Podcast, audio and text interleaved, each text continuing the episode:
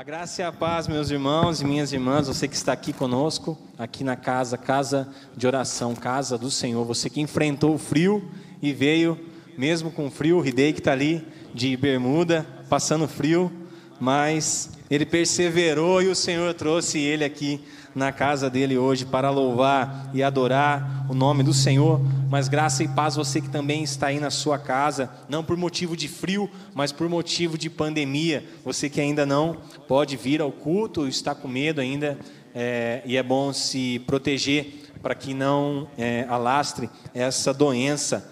Eu queria convidar você, meu irmão e minha irmã, tem um povo aqui no chat aqui, o Misael, com certeza a Dona Estéria, a pastora Sueli estão com eles ali. O João Vitor Messias também está aí, a Dona Ivani, a Cris, Graça e Paz, quem mais estiver é, assistindo aí é, via, via online, cultuando ao Senhor aí na sua casa, possa escrever no chat aqui também, para nós podermos cultuar junto. É sempre bom ter você aqui no chat com a gente. Eu sinto você aqui pertinho de mim. Queria convidar você a abrir a Bíblia lá no livro de Mateus, no capítulo 22. Livro de Mateus, capítulo 22.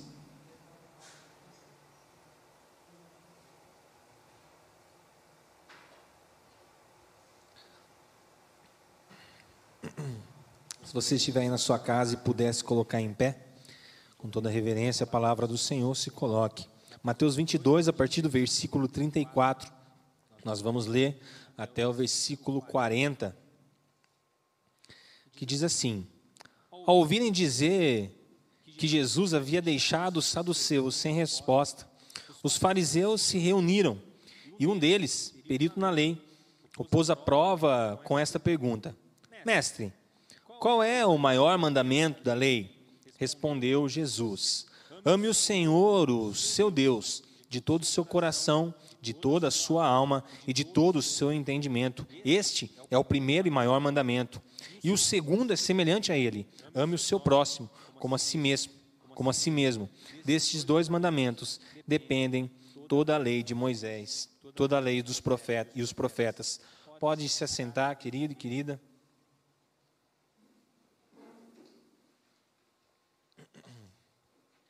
Senhor, obrigado pela tua palavra, obrigado pelos teus ensinamentos.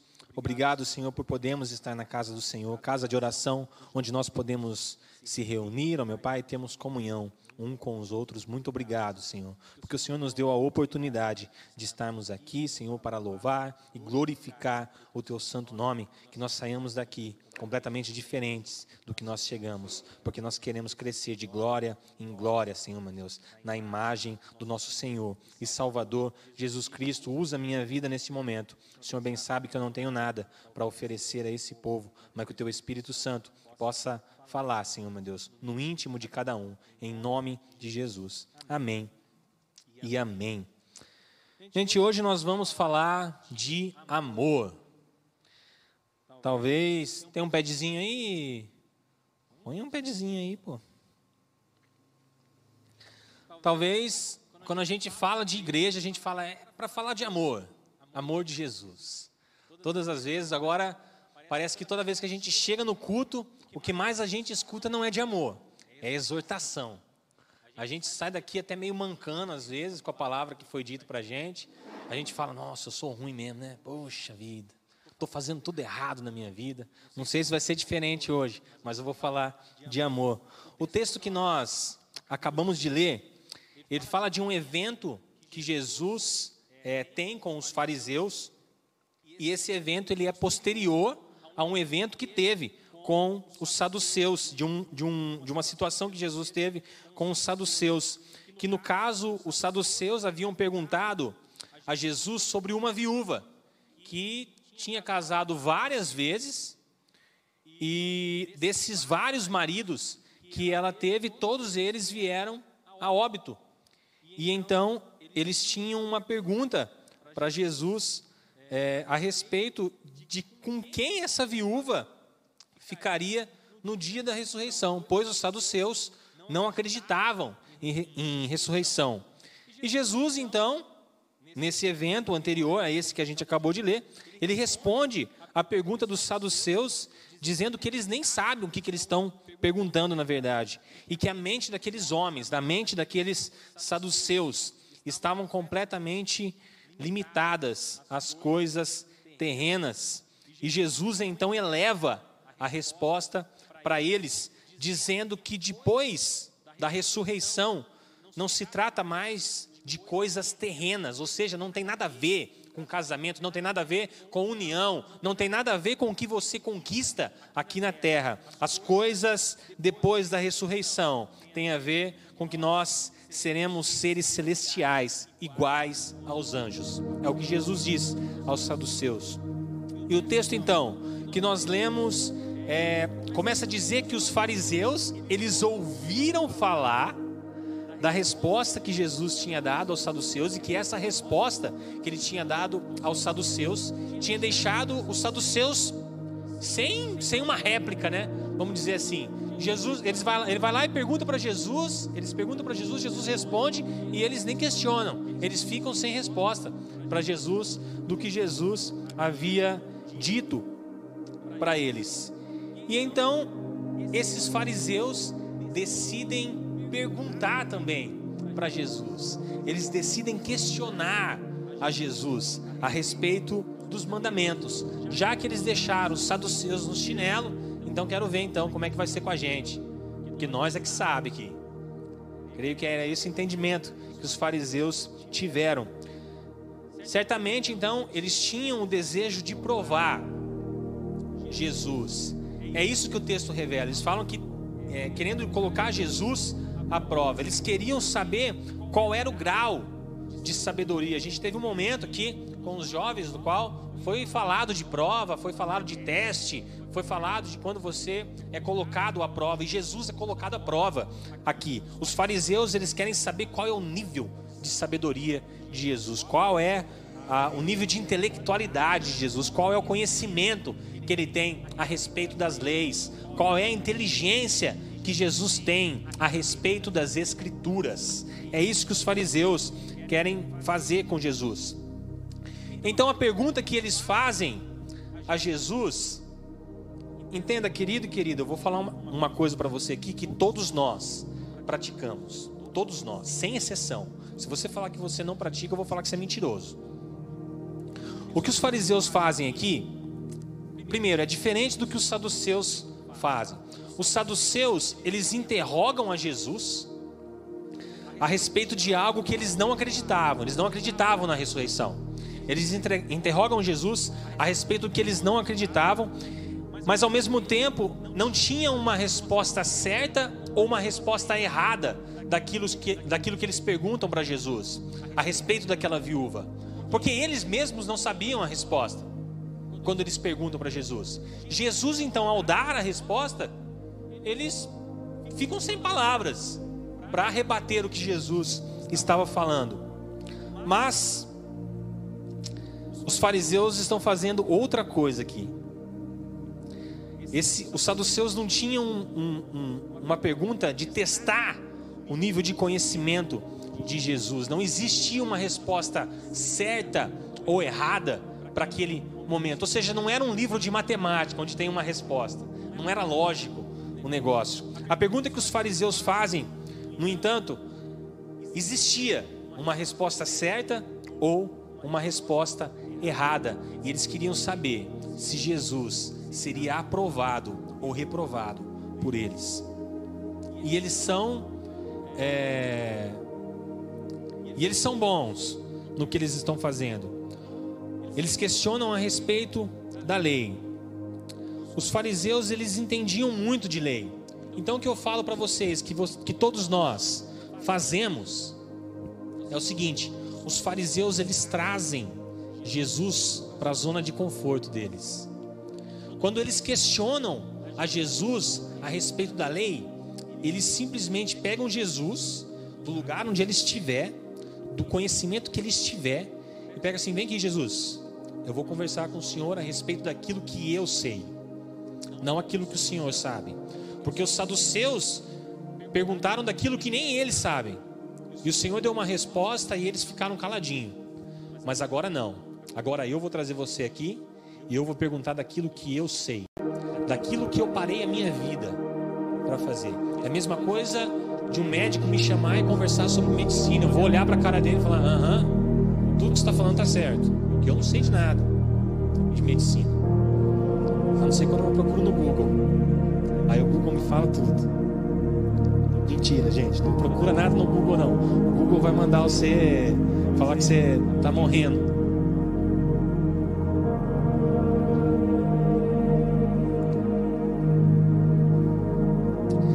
Quem que eram os fariseus, gente? Primeiro a gente precisa entender o porquê que eles fazem essas. O porquê que ele faz, é, eles fazem essa pergunta para Jesus. Os fariseus eles eram muito organizados. Os fariseus eles entendiam, entendiam muito de lei. A palavra fariseus significa separados ou separatistas. Eles eram um grupo de homens que se diziam separados depois da reconstrução do templo para defender as leis ou defender a Torá.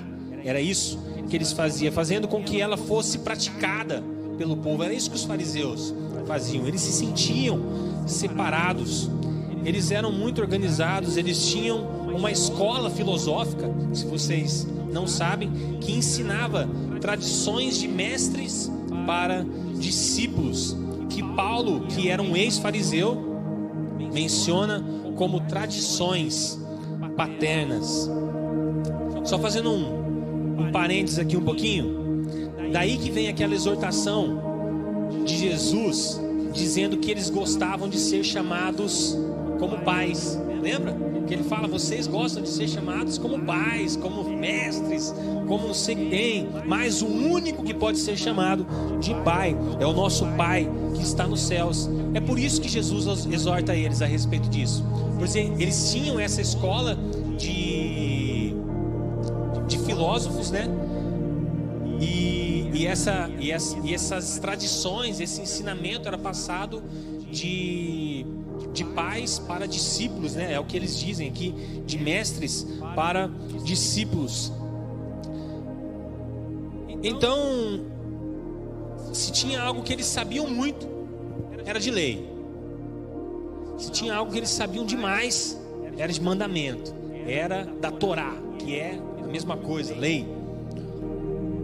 Jesus é esperto, gente. Jesus não, não cai na deles, não. Jesus sabe a intencionalidade do coração desses fariseus, ele sabe da intencionalidade do coração daqueles homens.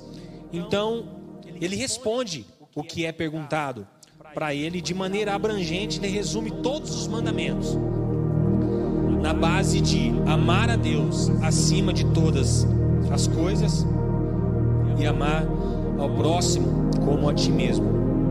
Agora quero parar um pouquinho aqui para a gente refletir pouquinho nesse versículo 39 que diz: Ame o seu próximo como a si mesmo. Amar ao próximo é o que a gente mais aprende, né, gente? Quando a gente fala de amor de Jesus, cuidar do outro, é, vamos lá, é, levar comida, é, fazer ação social, é, campanha da, da, do cobertor, a gente fala, não, você tem que amar o próximo, você tem que doar, você tem que, que ajudar, você tem que cuidar, você tem que se dispor, você tem que fazer, você tem que pegar na mão, você, gente, amar o próximo, nossa, tá, tá batido mesmo. Todo mundo fala que a gente tem que amar o próximo. Você cresceu às vezes desde pequenininho na sua casa, ouvindo seus pais dizendo que você tem que amar ao próximo, que você tem que ajudar o próximo, que você tem que cuidar o próximo. Glória a Deus, você tem que fazer isso mesmo. Agora o que eu quero falar com vocês essa noite é que Jesus ele dá uma referência de amor ao próximo. Jesus ele dá uma medida de amor ao próximo. E a gente não se atenta para isso. A gente simplesmente lê que a gente tem que amar ao próximo como a si mesmo e a gente acaba deixando, não, a gente tem que amar o próximo. E a gente escuta pregações, a gente lê isso e relê, ouve estudos, lê estudos e vai fazendo tudo isso. E a gente não para para pensar nessa medida que Jesus coloca de amor. a gente não para para pensar nessa referência que Jesus coloca de amor. O que, o que Jesus está falando aqui é que você deve amar sim ao próximo, mas você deve amar ao próximo como você ama você. O mandamento que Jesus diz aqui fala que você tem que se amar. Você primeiro precisa se amar para amar ao próximo. Jesus dá essa medida de amor. Ele fala: não tem como você amar ao próximo se você não se amar, porque senão você não tem amor para dar. Esse amor, esse amor que Jesus está falando aqui, é um amor seu, é um amor que você tem por você. Aí às vezes você deve estar tá perguntando assim: não, mas eu me amo. Puxa vida, eu me amo, eu me amo muito. Jesus está falando que automaticamente, se você acaba amando ao próximo, mas se você não ama a você, esse amor não é válido.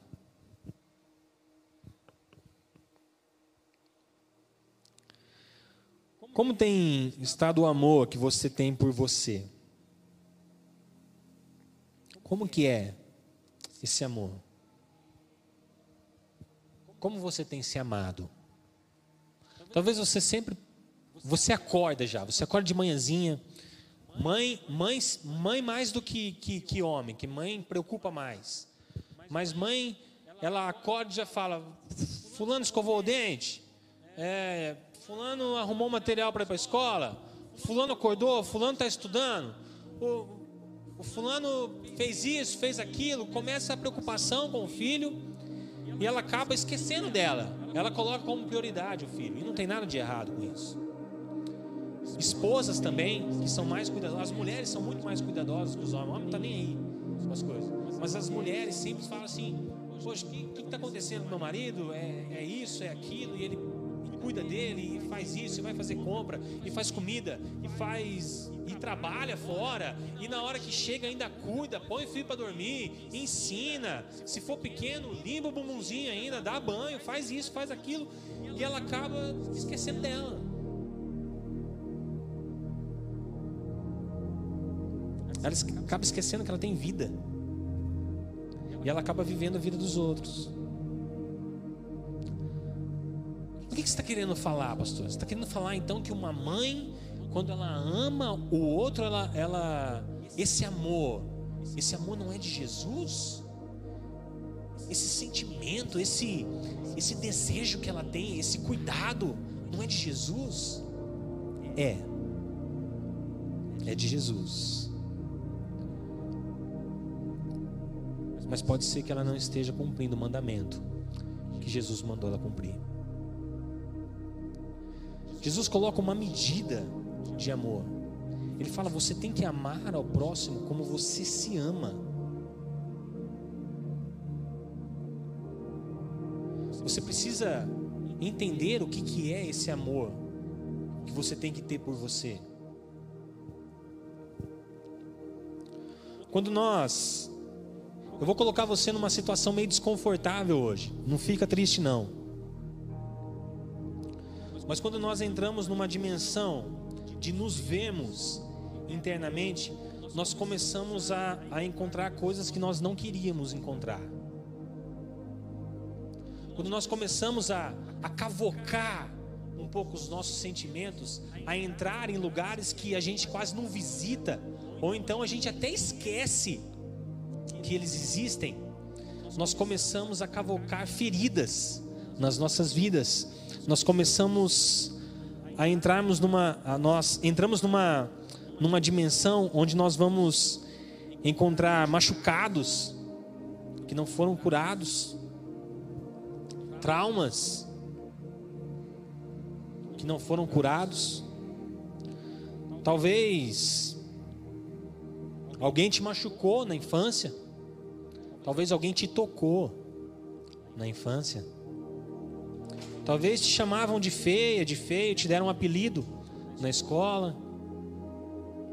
Talvez você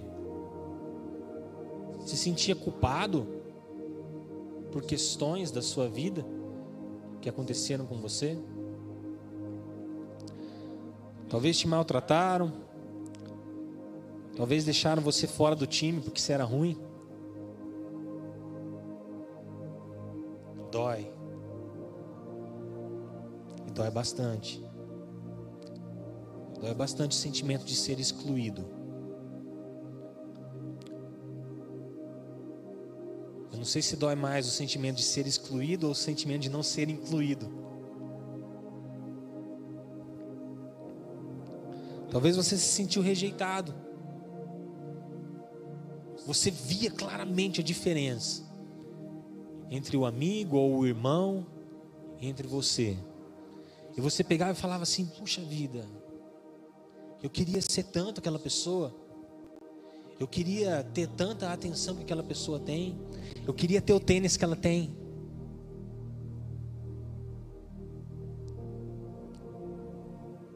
Eu queria ter a família que ela tem.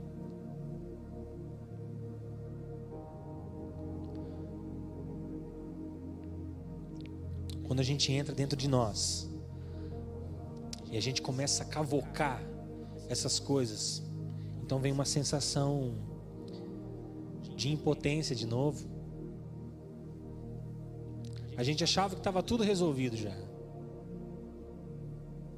E a gente percebe que só estava adormecido. Fica triste não, gente. Quer dizer que hoje a gente vai resolver junto isso. Amém? Amém. Eu tenho visto pessoas amarem ao próximo sem medida nenhuma. Elas amam descontroladamente a outra pessoa a ponto de anular a sua vida, a ponto de se anular para a vida do outro. Você fala: não, não existe isso, não. Existe. Existe. Entenda que, primeiramente, eu quero colocar, quando eu estou falando disso, é que esse amor que eu acabei de expor para vocês aqui, esse amor, ele não é saudável. Talvez se você tenha olhado para dentro de você agora você que está aí na sua casa também, você falasse, puxa vida, João, eu tô, eu quero te falar, esse amor não é saudável. Ele não é saudável para você. Pois se você tem amado ao próximo sem se amar, você não está cumprindo o mandamento de Jesus. Mas como que é esse amor em mim? Isso não é egoísmo? Eu não seria egoísta demais se eu me amasse tanto assim? Calma, a gente vai chegar lá. Quero falar algo para você nessa noite. Olha bem aí para essa carcassinha sua aí.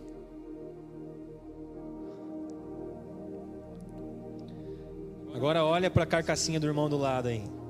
Está aí na sua casa, olha aí para seus parentes aí a carcassinha do irmãozinho do lado aí, ó. Vou dar uma notícia para vocês, gente. Vocês vieram da mesma fábrica. Vocês vieram do mesmo Criador. O mesmo que criou a Vitória, criou a Vivi, criou o Gabriel Natanaã. É a mesma fábrica, não fechou até hoje e nunca vai fechar. Essa fábrica é boa, rapaz. Essa fábrica faz coisa boa. Ela não faz coisa meia boca. Não vai dar defeito depois não. Quem tem cachorro aqui levanta a mão. Cachorro. Quem tem gato? Dani. Quem tem carro? Carro. E quem tem filho? Tem filho, né? Quando você tem um cachorro, você manda ele para tomar banho. O Akira gastou uma nota com o cachorro no, no veterinário, o cachorro comeu uma gilete, gente. Esse cachorro é top demais. Tá? O coração dele foi depilado, né? Não tá, tá coração limpinho. Não tá coração peludo. Quem tem cachorro, leva o cachorro para tomar banho. Cuida do cachorro. Leva o cachorro no veterinário. Dá comida boa para ele. Às vezes você fala, não, não dou, eu dou o resto da minha comida. Você dá porque às vezes você não tem condição de comprar aquela marca melhor que é para o seu cachorro, senão você gostaria de fazer isso também. Gato é a mesma coisa, gente. É isso, é aquilo. Gato ainda é mais cheio de frufruzinho ainda. É almofadinha, é não sei o que tem. E a gente vai comprando as coisas para cuidar do, do, do bichano, do, do animalzinho. O carro, quando você compra um carro, você quer pegar o melhor combustível para o carro, que é só gasolina aditivada. Vou colocar no carro, porque daí vai ficar bom. Ou então, se você for trocar óleo, você fala: não, esse óleo aqui, ó, óleo sintético, o litro custa não sei quantos reais lá, caro pra caramba. Aí você fala: não, mas é bom, é para manter o motor bom, é para manter o carro filé. Tem que ficar tudo em ordem, tem que ficar bonitinho para quando eu precisar dele, ele ele tá aqui. Filho então nem se compara, gente. Filho se dá comida para ele, se dá comida boa, você leva ele no médico. É ou não é, Lilian? Leva o menino no médico, trata dele, cuida, leva para a escola, ensina o menino. Compra aquilo, quer, quer brinquedo, dá brinquedo menino, quer videogame, dá videogame menino. Faz de tudo, gente, para cuidar da criança que depois vira adulta ainda. Agora e com você? O que, que você tem feito? Você já tratou do cachorro? Você já tratou do gato? Você já cuidou do carro? Você já cuidou dos filhos? E de você? O que, que você tem feito para se cuidar? O que, que você tem feito para se amar? Você pode até falar, não, mas eu, eu não tenho o que fazer comigo. Tenho, eu não, nem gosto dessas coisas.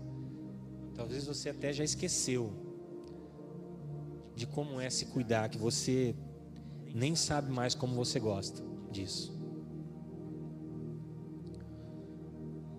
Talvez você já anulou todas as suas vontades para o outro, que você nem sabe mais que tipo de filme que você gosta. Talvez você já anulou todas as suas vontades que você nem sabe mais qual comida que você gosta. Você já nem sabe mais qual é a marca do shampoo que você gosta, o cheiro do shampoo que você gosta, qual é o estilo de roupa que você gosta, porque o fulano, o fulano dá palpite aqui, dá palpite ali, e daí no fim você vai acabando cedendo, vai fazendo, e daí no fim você não faz nada do que você está gostando. Você está vivendo a vida do outro. Deixa eu te falar, você precisa se amar. Você é importante. Você é importante para Deus, Ana Flávia. Para mim também. Você precisa ter um amor dentro de você que quando você acorda, você olha no espelho e fala: sou bonito pra caramba, né? Puxa vida, ô oh, bonito, rapaz. Ô oh, mulher bonita. Sabe por que você é bonito, bonita? Porque você veio da mesma fábrica. Da fábrica do Criador. Não adianta nada você falar que Jesus é lindo e se achar feio. Porque se você falar que você é feio, você está falando que Jesus é feio. Porque eles falam que nós somos criados à imagem e semelhança dele.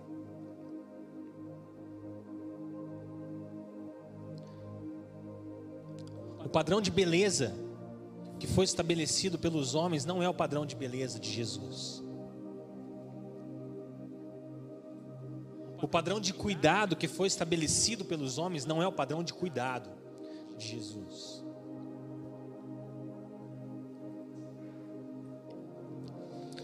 Que, você tem consumido para essa carcassinha que Deus te deu? Porque para o carro você tem dado óleo bom, combustível bom. E você? O que, que você tem ingerido? para dentro desse corpinho que Deus te deu, dessa carcassinha que Deus te deu? Que tipo de alimento você tem botado para dentro? Gasolina aditivada ou adulterada? Gasolina adulterada, gente, dá trabalho, viu? Recentemente tive um problema com meu carro, que Deus livre. Caso de álcool adulterado, gente. Peguei um trauma desse negócio. Mas e o seu corpinho? O que você tem feito com ele? Agora, e a sua mente? O que você tem feito com a sua mente? Você tem alimentado de espinafre mental ou de lavagem de porco na sua mente? O que você tem assistido na sua casa? Quais são as palavras que são pronunciadas no canal de televisão quando você está assistindo? É a palavra que dá para falar aqui no púlpito? Eu posso falar na minha pregação?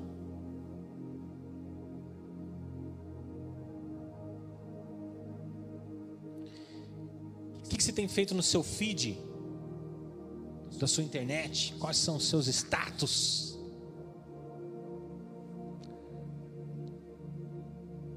Dá para vir fazer aqui no altar?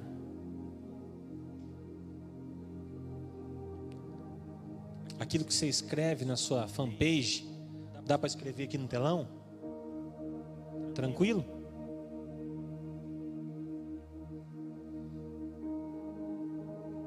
Como tem sido alimentada a sua mente? Essa tua mente foi Deus que te deu também. se você não tem se alimentado de coisas boas para o seu corpo físico, com certeza o seu corpo não vai reagir bem. Se você não tem se alimentado de coisas boas no teu intelecto, com certeza coisas boas não vão sair da sua boca. Certo?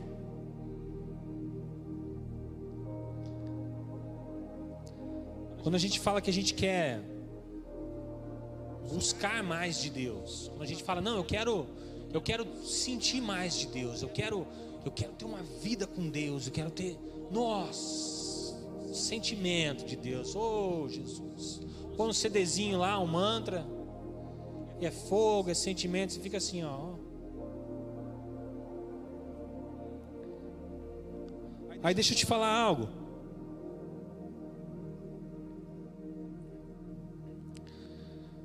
Talvez você não tenha conseguido alcançar isso, sabe por quê? Porque você leva a sua vida com Deus igual você leva a sua vida normal. A sua vida normal é o reflexo da sua vida com Deus. Se você não tem se alimentado de coisas boas, você não vai conseguir ter um relacionamento com Deus bom. Sabe por quê? Porque você não está nem aí para o seu corpo, quanto mais para Deus. Você não está nem aí para aquilo que Ele te deu, quanto mais para Deus.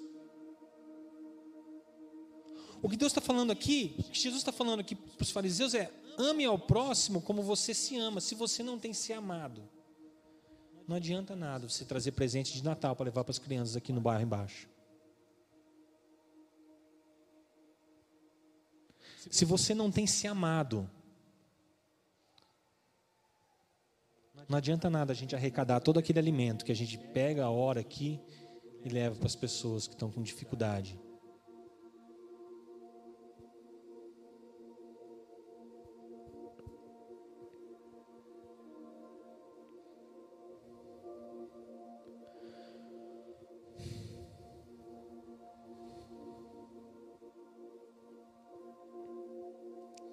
Talvez você pegue e fale assim, é, Acertou, pastor.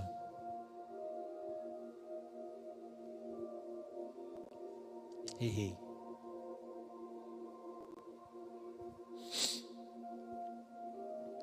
Eu realmente não estou me amando. Na verdade, eu nem vejo mais esse amor em mim. Na verdade, eu nem. Na verdade, a minha motivação é cuidar das pessoas. Eu gosto mesmo de cuidar delas. Nossa, quando eu cuido delas, eu me sinto realizado, realizada.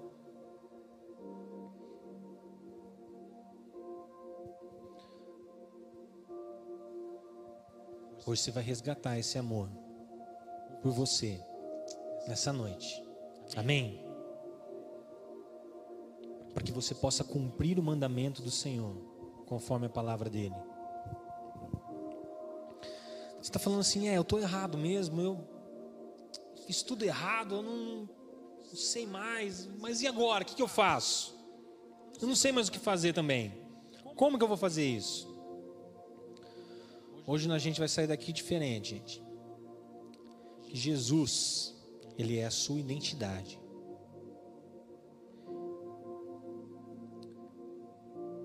Quando as pessoas olharem para você, quando elas chamarem você de feia, você simplesmente fala assim, ó, tá chamando Jesus de feio, cara. Tá perdido.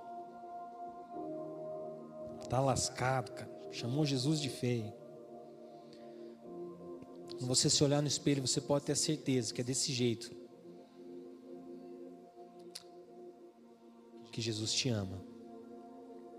Quando você olhar para dentro de você aí, dessas feridas que você encontrou aí enquanto eu estava falando,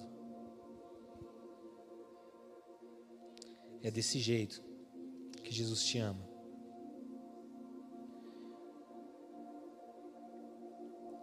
Às vezes você olha para aquelas feridas e você fala: Puxa vida, eu achei que elas já estavam curadas, mas elas estavam encobertas. E Jesus diz para você nessa noite: Eu não queria que tivesse sido assim, mas foi necessário para te dar vida. Foi necessário que essas coisas acontecessem para eu te dar vida. Querido, entenda, não, eu não estou mandando você não amar ao próximo. Porém, o amor de Jesus, ele é integral. O amor de Jesus, ele é completo. Ele atinge todas as áreas da nossa vida, todas. Aquela área que você acha que está mais difícil na sua vida, ela atinge. Esse é o amor de Jesus. O amor de Jesus, ele, ele não vem aqui e fala, ó, oh, Estou derramando seu amor sobre você, Murilo. Ó, meu amor sobre você. Você vai aprender a tocar bateria. Pronto. Acabou o amor de Jesus ali na bateria. Não. Esse não é o amor de Jesus. O amor de Jesus mexe em todas as áreas da sua vida. Agora, a vantagem de ser propriedade de Cristo, a vantagem de ser herdeiro do Senhor, a vantagem de ser discípulo é que Jesus está falando aquilo que a gente acabou de ler, sabe para quem?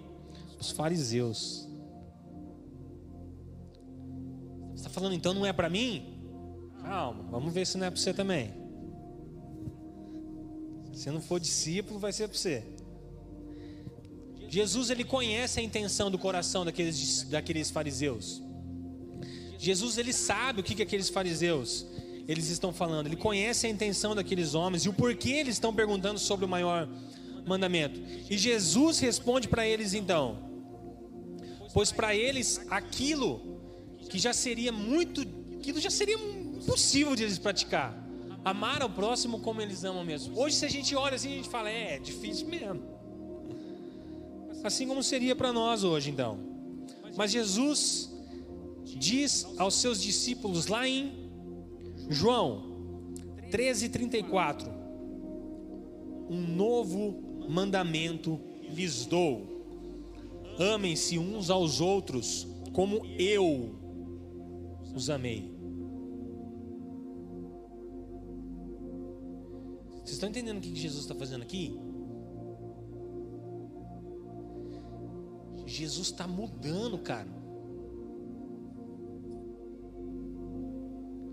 todo o peso que tinha então de você amar ao próximo como você ama você, Jesus tira e fala: opa, vocês não merecem essa carga, vocês não merecem esse jugo, vocês não merecem esse peso. Ele fala: vocês devem amar aos outros como eu os amei. O, manda, o novo mandamento lhes dou: amem uns aos outros como eu os ameis. Vocês devem amar-se uns aos outros.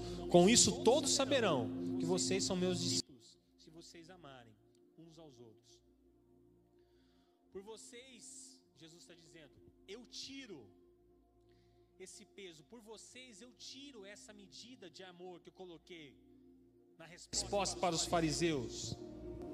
Por vocês eu me entrego por inteiro. eu digo a vocês, porque vocês não precisam ser o melhor em nada. Apenas vocês precisam ser vocês. Gente, o amor de Jesus, para mim é incompreensível, gente. Não cabe dentro de mim esse negócio. Um novo mandamento eu dou a vocês: amem os outros como eu vos amei. O amor que Jesus está divulgando aqui, ele já não se trata mais do seu amor, Lilian, que você sente pelo Murilo. Ele não trata, Vivi, do amor que você sente pela Radassa, pelo Gui. O amor que Jesus está falando aqui agora é elevado.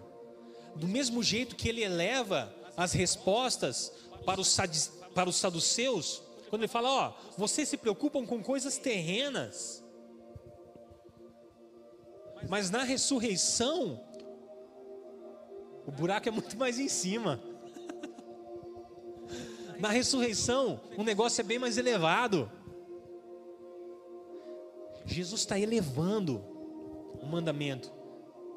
Jesus está fazendo aqui, ele está ressignificando, ele está tá transformando a nossa vida. Ele está tirando todo o peso que vinha assim, ó, que os fariseus colocavam na, nos ombros dos homens. Falando, ó, você precisa fazer isso, você precisa fazer aquilo, você precisa essa lei, aquela lei e tal e tal, senão, senão você vai para o inferno. Jesus está tirando todo esse jugo, Jesus está tirando todo esse peso. O amor que Jesus está divulgando aqui já não se trata mais do nosso amor, mas sim do amor dele por nós. Jesus está dizendo: ame os outros como eu os amei. Jesus dá um entendimento certo do amor ao outro, pois ele entregou a sua vida por amor, e assim você recebeu nova vida. Quando Jesus se entrega naquela cruz para nos salvar, nós recebemos nova vida em Cristo quando nós aceitamos a Ele como Salvador e Senhor das nossas vidas. Amém? Quando você recebe uma nova vida, gente, isso é fantástico, vocês precisam entender esse negócio. Já não é mais vida antiga, não há mais vida velha. Em 1 João 3,16 diz assim: Nisto conhecemos o que é o amor. Jesus Cristo deu a sua vida por nós e devemos dar a nossa vida pelos nossos irmãos. Agora, que vida é essa? Que 1 João está falando? Não é a sua vida, Robson. Não é a sua vida, Gabriel. Sabe por quê? Porque você não tem mais ela. A vida que está falando aqui em 1 João é a vida nova que a gente recebeu. Assim como Jesus entregou a sua vida, assim como Jesus deu a sua vida por nós, nós também vamos dar a nossa vida aos nossos irmãos. Que vida? Vida nova, vida que veio nova. Aquela vida velha já foi passada, aquela vida antiga foi embora. É vida nova. Então, quando, quando Jesus está falando, quando Jesus está falando assim, ó, um novo mandamento eu vos dou amem os outros como eu vos amei. Sabe o que Jesus está falando? Jesus está falando assim: ó, entrega a sua vida para o outro, mas essa vida que você tem já não é sua. Essa vida que você tem foi a que eu te dei. O amor que você vai dar agora já não é mais o seu amor. O amor que você vai dar foi aquele amor que eu derramei sangue naquela cruz para te salvar. O amor que você vai entregar para as pessoas agora não é mais um amor que você tem que ser o melhor, não é mais um amor que você tem que, que, que, que se expor a um nível de, de, de julgo, de peso na sua vida. Não. O amor que você vai entregar para as pessoas é o amor que eu coloquei no seu coração, Akira.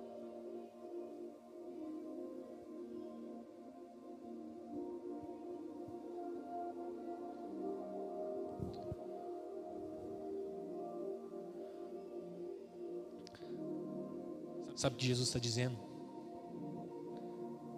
Jesus está dizendo agora que vocês receberam nova vida, agora que vocês vão amar aos outros como eu vos amei.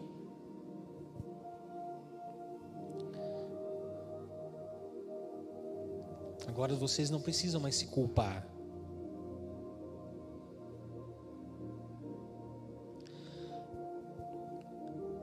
Agora vocês não precisam mais bater.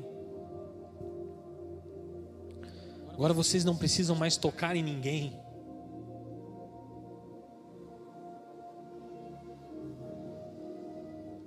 Agora vocês não precisam mais viver aquela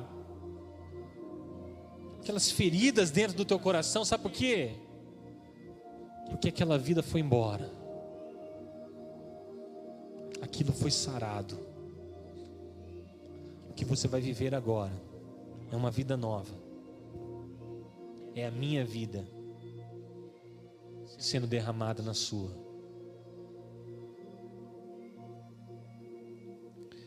Queria convidar o Ministério de Louvor.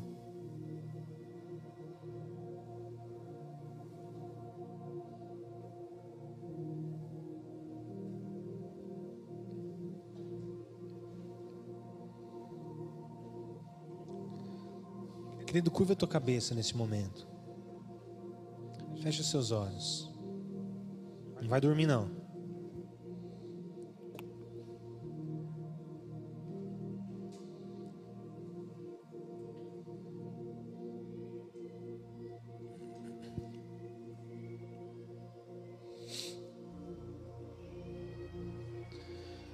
Quando Jesus ele ele olha para dentro de você.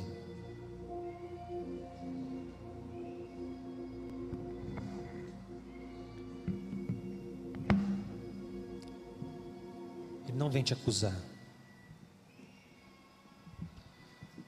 Quando Jesus olha para dentro de você, ele não vem ver o que você fez de errado.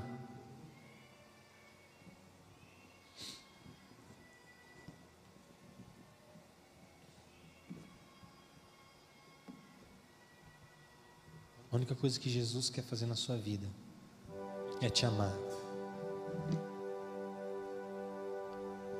Ele não quer impor um jugo sobre os seus ombros.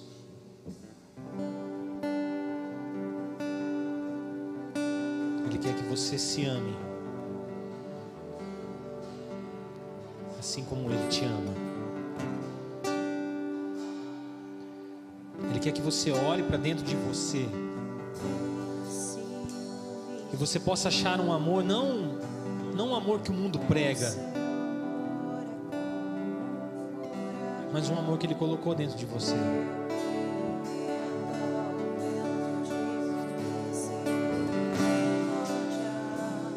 Ele quer que você cuide de você e fale assim: pô, eu estou cuidando de Jesus. Porque essa vida não é minha, essa vida é de Jesus. Você olhe para as coisas não não para você ser igual a todas as pessoas, não. Ele quer que você olhe para as coisas. Porque assim você vai estar edificando a vida nova que ele te deu.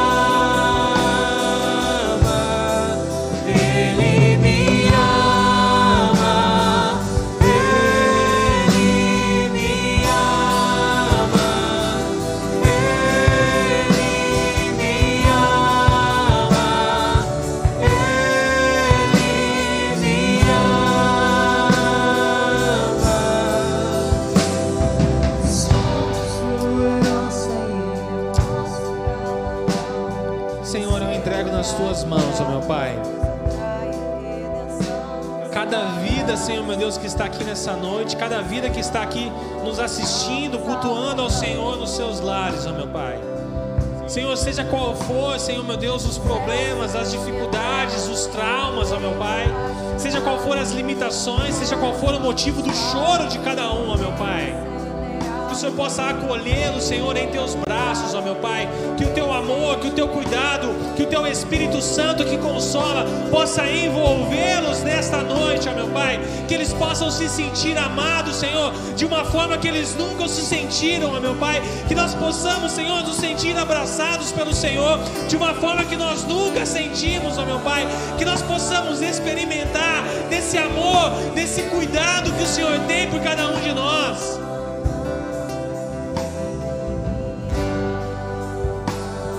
Senhor, eu coloco a vida de cada um nas tuas mãos, ó meu Pai. Cuida, Senhor, meu Deus, das áreas das vidas, ó Senhor, meu Deus, que eles não conseguem, Senhor, meu Deus. Mas arrumar, eles estão desesperados, Senhor. Dizendo, Jesus, ajuda.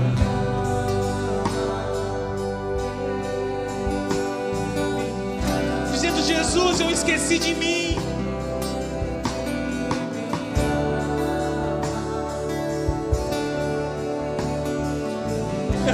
Esqueci do amor que o Senhor depositou por mim.